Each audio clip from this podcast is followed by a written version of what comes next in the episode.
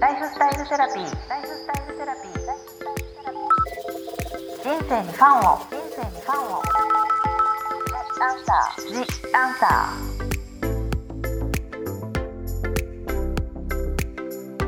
ー。こんばんはワニブックス書籍編集長の青柳ゆきです私青柳ゆきがさまざまなスペシャリストと一緒に皆さんからいただいたご質問に答えていくライフスタイルセラピージアンサー今回も引き続き週末北欧部ちかさんをお招きしております。ちかさんよろしくお願いします。よろしくお願いします。第1回目でフィンランドの魅力。まだここで切らないでっていうぐらいに あの 熱くハマってしまったんですけど第1回目からそのまま引き続きではい、ちかさんが思うフィンランドの魅力っていうところでのお話なんですけど、うん、なんかこう1回目はこう距離感、はい、人との距離感がすごい、あのいいっておっしゃったんですけど、はい、なんかちかさんが旅行に行かれて、まあ、多分ちょっと長く滞在されて、はい、こうまずそこの空気感がいいなっていうところでこうハマっていったというか、はい、感じなのですよね。もともとお好きとかそういうこともあったけれども、うん、ってことなんですかね。そうですね。うん、あのもともと最初のフィンランドとの出会いのきっかけは、はい、8歳まで遡るんですけれども、はい、私の誕生日が12月25日のクリスマス。素敵ですね。はい、ですね、はい、あのなので結構こうずっとサンタさんを信じて、はい、サンタさんありがとうっていうふうにずっと思ってたんですけど、はい、その時通ってた英会話スクールの先生がある時に、フィンランドのサンタさんに今日は手紙を書きましょうっていうふうに言ってくれて、うん、あの初めてこう海外に手紙を書くっていうことをして、はい、なのでその時からこうサンタさんにいつか会いに行きますいつもありがとうございますって書いてたんですけど、はい、それがこうずっとなんかこう頭の中にはあって、はい、あサンタさんってフィンランドにいるんだとかそんなことをこう冬になると思いながら過ごしてて、今ようやく行けたのが大学生になってからだったんですけど、まあ、そういうちょっと特別さっていうのはあの感じてる国でした。なんかちかさんってフィンランド大使になれるぐらい、ね、生まれてきた感じに。12月25日生まれで。ねもともと諸説ありますけどやっぱりフィンランドがねサンタさんのっていうところではいうん、でお手紙を書く文化っていうのもそんなに昔からあるわけではなくてね海外のねで、ね、お返事くれるとか、うん、そういうことですもんね。はい、じゃあそこからもうフィンランドにこう憧れとか、まあ、なんかすごくいいイメージはもう本当にあって、はい、でことからだったんですね、うん、そうなんです。いつか行きたいなで行くならクリスマスに行きたいなとはずっと思い続けてはいましそれでね大学生3年生の時に行かれたって。それでも1回目がまたちょっとクリスマスじゃなかったら、うん、そのまたちょっと違ったかもしれないけど一番盛り上がる時ですよねフィンランドが。そうですね。一番こうフィンランドの冬のこう楽しさがぎゅっと詰まった季節でかつ厳しさも詰まった季節なので、はいうん、もう真っ暗なんですね。もうお昼の2時ぐらいから、はい、もう日があのあもう天候が。そうなんです。真っ暗になっちゃうっていうような中にきらめくイルミネーションとか、はい、もうすごい寒い年で、はい。はい、ヘルシンキでもマイナス25度っていう 寒さだったんですけど、でも湿度がない分カラッと気持ちよくて、はい、なんかこうそういうこういろんなフィンランドの詰め合わせを1ヶ月であのでこう全部感じられるような滞在でももともと一人でフィンランドに行くっていうところもすごくこう勇気があるというか初めての国に9時間以上かけて行ってっていうのも、はい、それはねもともとちかさんが一人旅を、はい、その前に何回かやられてたりしてるってこともあるんですよね。そうですね、うん、だけどもヨーロッパに行く一人旅っていうのは初めてその時が初めてだったので。と緊張はしましたね。だけども長年行きたかったフィンランドに行けるみたいな気持ちってワクワクの方が、あそうですね。かなりワクワクしてました。であの行く前からインターネットでこう友達作りを あのしてまして。なのでこうあのずっとインターネットで話してた友達と現地で会うっていう約束をしてたりもしたので、うんはいはい、まあ、それも含めてワクワクしながらの初めての旅でした。でもちかさんはその行かれるたびにいつ頃からこう住みたいなまでこうね旅行では必ず絶対年1回は1回か2回は行くっていうところから住みたいなって思うようになるのは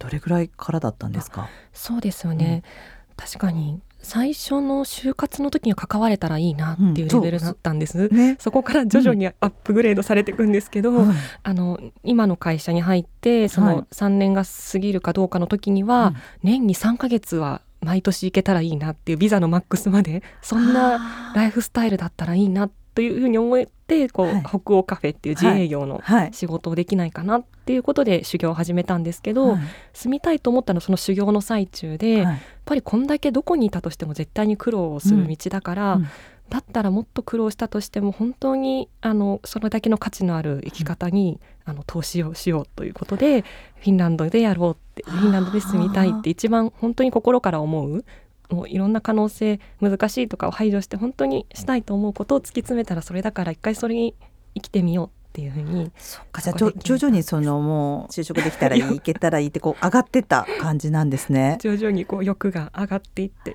それでね寿司職人っていはい。うところの修行の学校に一昨年からかそうですね。行かれてはいっていうことですよね。はい。もうだから住むためにもう向こうに行くためにうん。今全力投球でやられてるっていうことですもんね。そうですね。じゃあフィンランドには今結構お知り合いは増えたんですか？そうですね、12年通っていると友達の友達とうん。あの会うことだったりとかも増えて、うん。そうですね。行くと誰かしらとこうあの会うっていうへえそれは英語でやられてる？それともやっぱり？あ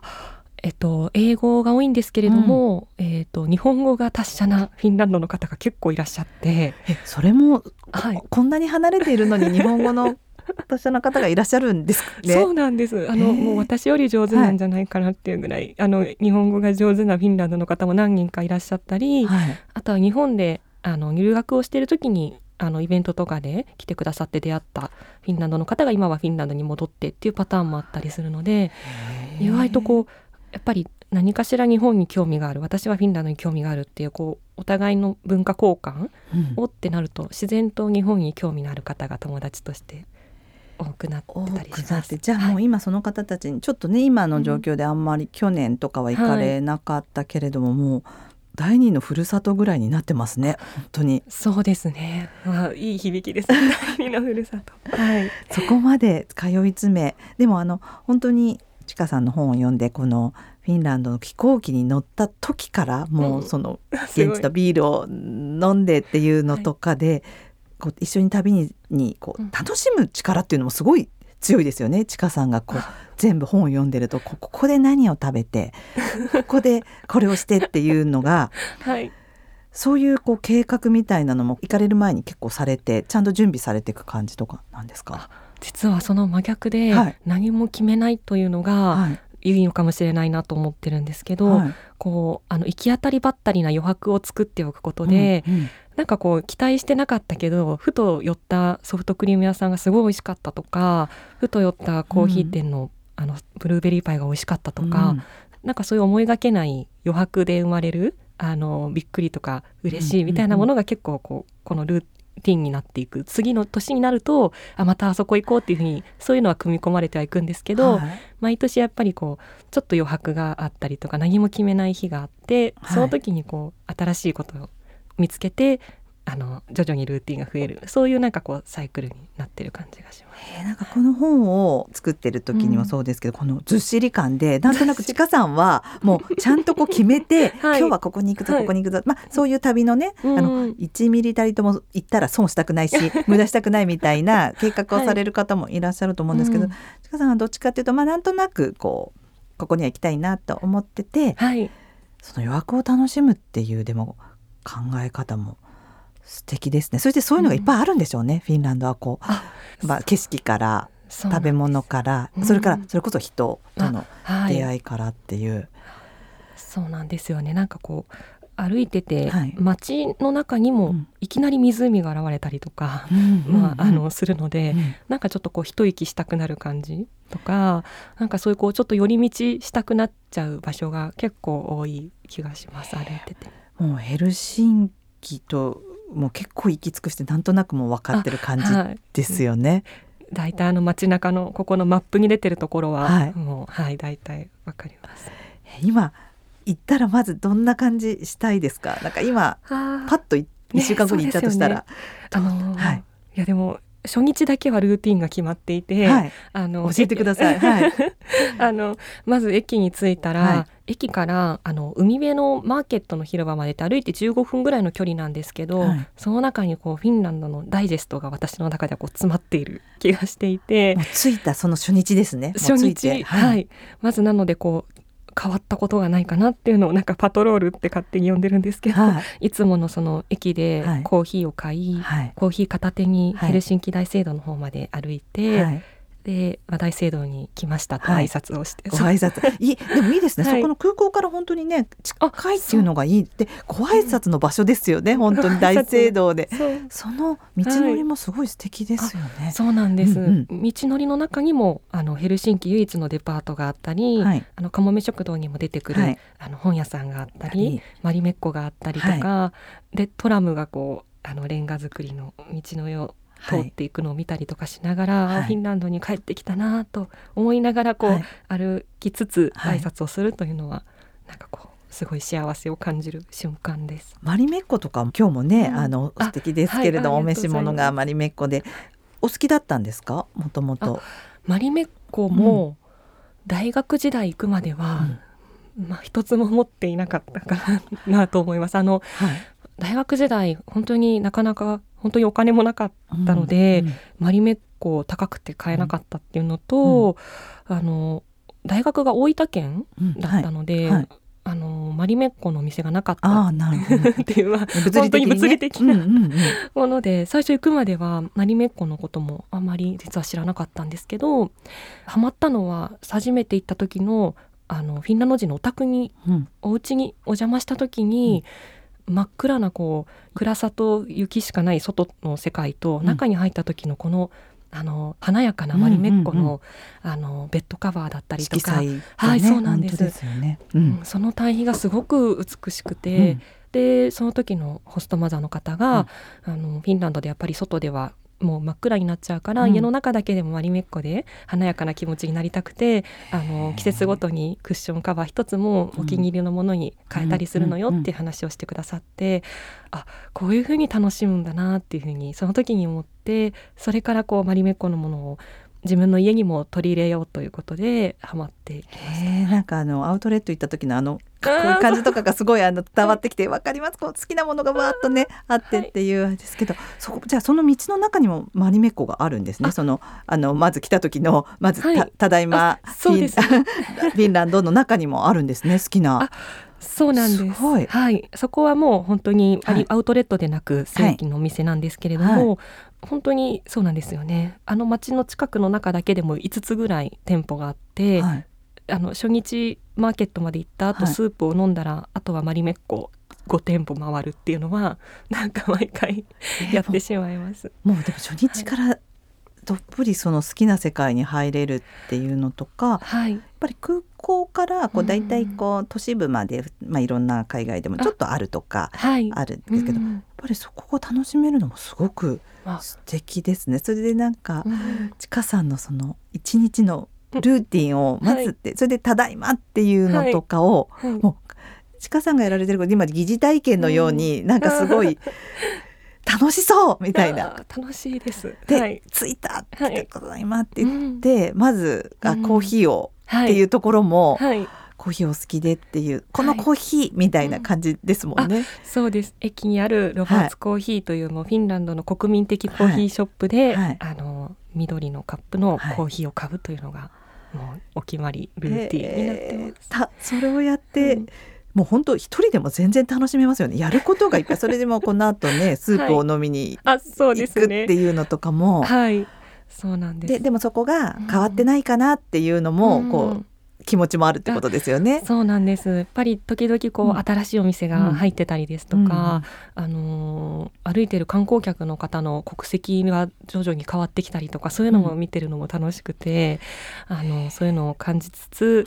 なんかとにかく最初のこういろいろ知りたいっていう欲求を1日目にこう一旦落ち着かせて、うんうんうん、あとこうゆっくりした気持ちで余白を作りたいからこそ結構1日目は自分が気になるものをたくさんこう一旦見ておくっていうのであの世話しない初日を過ごしてるかもしれない。でもそのフィンランドも、はい、まあ、よくこう韓国とかだとカフェとかが本当に早くて変わってしまう、まあ、それも一つの魅力ですけど、うん、フィンランドはそこまで早くないっていう感じもあるんですかね。何かがすぐなくなってたりとか。それもなんか今変わってないかなっておっしゃった言葉の裏に。は、はいそういうこう時代というかこう時の流れが早くないのかなと思ったん。ですけどそんなお店とかって変わったりはしない感じですかあの感覚的に。そうだと思います、うん、あのミョンドンとかに行くと変わってないお店を見つける方が大変だと思うんですけど。特に韓国はこの前回東山サニーさんの時はもう本作ってても、はい、もう本作ってる間にちょっと、なんかなくなってしまったりとか、はい、本出してからっていうのもあったりする、うん、でもそれがこうなんていうのその国の速さの魅力ですけど、うん。うんうん、今ちかさんが買ってないかなっておっしゃった、うん、でも年にね1回か2回のお話なので、はい、なんかそれでもなんとなくゆったりした感じが伝わってくるというか。そうですね、うん、変わったものを探す方が、うんあの難しかったりするのでこう目を、はい、光らせながら。逆に何が新しいかなみたいな。そうなんです。はい。だから確かにこの本を作らせていただく時にも、はいうん、自分のこうルーティンを全部書き出して、うん、あのやっぱりコロナの時期で、うん、あの亡くなってしまったお店っていうのもあの、あったんですけど特別にねはい。でも2店舗だけなくなってしまったという感じで他はあの今も愛されながら頑張って続いてるということなので次回行ったらもうたくさん応援して応援したいですよね、はい、自分の好きなお店は。はい、でも2店舗って少ない。だって東京で今自分がなくなった店舗を言うだけでも、はい、多分10店舗以上はあると思うんですよね。そうですよね、うん、私も地元だったり、うん、あの大学のあった町の好きなところって考えても、うん、多いですね。それが2店舗多分ねあのすっごいマニアックっていうよりはあのヘルシンキの中のっていうか2店舗ってすごい少ないかもしれないですね。ちかさんを待ってくれてるかも本当に。素敵な。フィンランドは。たくさん応援したいですね。ちょっと引き続き、はい、ちょっともうお話まだまだちかさんの一人旅のことですとか、まあ、本当にこうどうやったら楽しめるかとかちょっともっと詳しくお聞きしていきたいと思います。また次回フィンランド旅についてお話しいただきたいと思います。今回はありがとうございました。ありがとうございました。ここまでのお相手は青柳ゆきと週末北欧部ちかでした。ライフスタイルセラピー。ライフスタイルセラピー。ジ・アンサー。